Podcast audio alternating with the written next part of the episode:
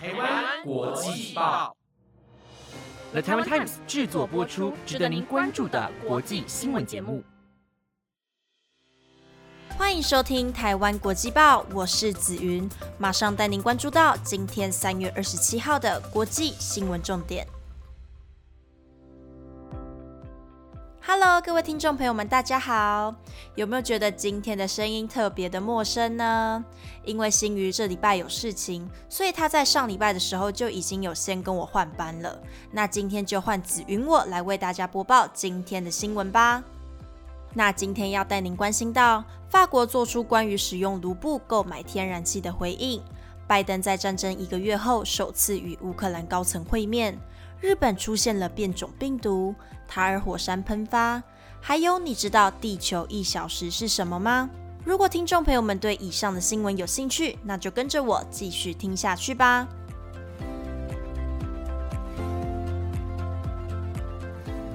首先，带你持续追踪乌俄冲突。在周五时，我曾播报过，俄罗斯总统普京开出了一份不友好国家的名单，并且要求他们使用卢布购买俄罗斯的天然气。对此，法国在昨天也做出了回应。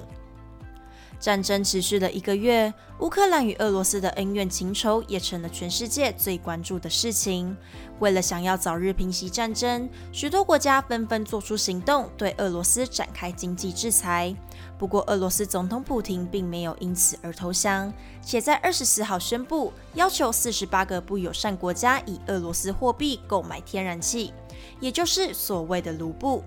对此，被普廷列为不友好名单中的法国，也在昨天公开说明。法国总统马克宏表示，所有签下的文字都很清楚，这是被禁止的。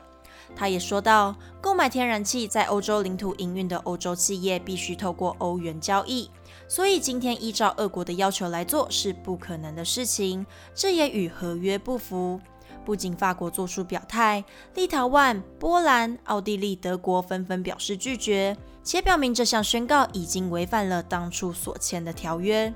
俄罗斯宣告以卢布购买天然气的行为，目的就是为了想避开国家们对它的经济制裁。不过，对于俄罗斯更改交易货币的举动，许多国家更是感到不解。人们也开始担忧，会因为俄罗斯开出的这项条约，造成能源缩紧、价格上涨的情况。在许多的反对声浪中，外界也相当关注是否会影响俄罗斯下一步的走向。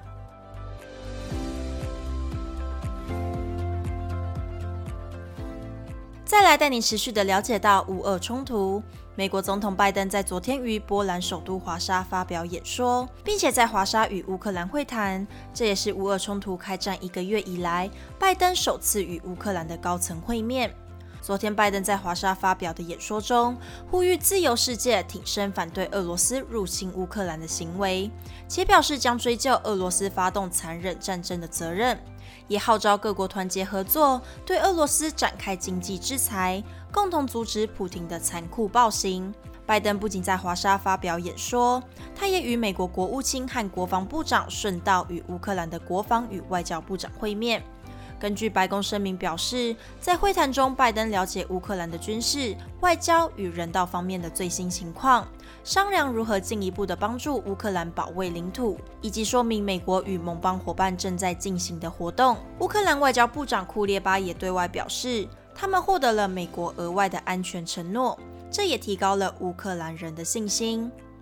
昨天二加二的会谈顺利的结束，拜登的一席演说不断的呼吁各国的团结，与乌克兰高层的会晤也给了当地民众勇气。各国都是希望战争能赶快结束，共同期盼和平那一天的到来。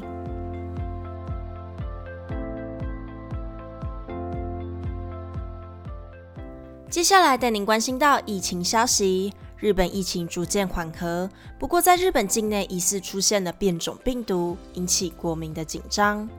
疫情持续了两年多，日本疫情在趋缓之下，于二十二号全面解除各地的新冠病毒防范蔓延重点措施，也是日本自今年一月以来从警戒的情况下解放。不过，好消息并没有持续的太久，在冲绳已经达到了每天十万多例的确诊者，且发现了更高传染力的变种病毒，也就是 Omicron 变异株亚变种 BA. 点二。对此，厚生劳动省专家组织会议主席、国立传染病研究所所长谢田龙志也说明到，BA. 点二这病毒应该会形成感染扩大的压力，未来新增的确诊人数有可能会再度增加。而在日本街头重返人潮下，许多人也开始忧心第七波的疫情是否会到来。虽然日本目前恢复了无防疫限制生活，但政府还是做好警觉心，强化疫情警戒。在前景未明的情况下，日本也呼吁民众对疫情千万不可掉以轻心，做好防疫措施，共同等待零病毒的生活。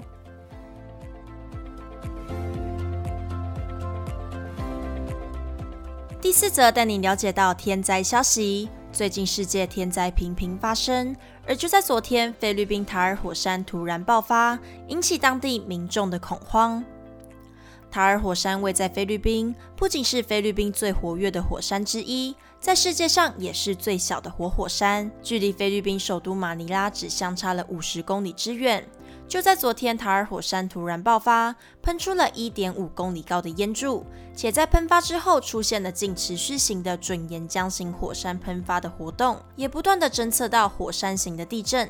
在推测之下，有可能会引发下一次的爆发。根据菲律宾火山与地震研究所表示，火山可能进一步爆发，将会引起火山灰碎屑的快速移动，严重还有可能会有海啸的发生，因此提高警戒，调高至二到三级。目前塔尔火山已经被纳入管制区，五个村落居民被迫撤离，塔尔湖所有的活动全被禁止，且飞机不得经过。灾难机构也表示，已经疏散了一千多位的居民与渔民。政府也警告民众不得靠近。在昨天发生的爆发提高至三级警戒，不过更可怕的就不得不提到二零二零年的情况。当时喷发了高达十五公里的火山灰和蒸汽柱，火山灰也影响到了首都马尼拉当地。天灾难以预测，不管是哪一次的爆发，都希望不要伤害到人民，也期盼不要再有下一次的灾难。最后带大家关心到生活新闻：昨晚八点半的你关灯了吗？还是你经过路上的商店是关着灯的呢？不过这不是停电哦，而是每一年举办的地球一小时。每一年三月的最后一个礼拜六所举办的地球一小时，是一个全球性的节能活动，透过关灯一小时的行为，呼吁大家减少能源消耗。而地球一小时这个活动是世界自然基金会的澳洲分会所发起，在二零零七年正式举行。活动至今已经集结了一百九十二个国家参与，超过一万八千个世界地标响应。根据由世界官方授权的台湾主办单位欧莱德统计，活动当日全台节电量约十二点五万度，约减少了六万三千六百二十五公斤二氧化碳排放量，等同于种植约五千七百八十四棵树木。这些数字也让大家意识到环保与节能的重要性，也提倡大众正视气候变迁的议题。透过关灯一小时的小小举动，做到每个人对地球的责任。借由实际行动去减碳、爱地球，共同打造一个永续的生活环境。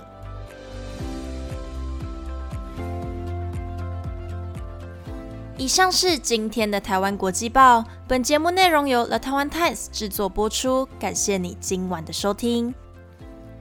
那最后就分享一下我前两天发生的小故事好了。最近不是下着雨吗？现在外面也是下着雨。然后我在走捷运手扶梯的时候就摔了一跤，而且还是摔了六层还是七层吧，反正就是蛮严重的。不过幸好后面没有很多人，不然我真的会觉得超丢脸。结果到刷卡 B B 处的那边，就有一个小姐过来拿两个 O K 泵给我，然后跟我说：“我知道很痛，我之前在这边也跌倒过，所以这两个 O K 泵给你。”天呐，当下我真的超感动的。如果他有在听台湾国际报的话，我在这边也再次的跟他说声谢谢，他让我再次感受到台湾人的温暖。好啦，不过最近天雨路滑，不管是走路还是骑车，都一定要很小心，不要像我一样跌倒了。我是紫云，我们下周三再见喽，拜拜。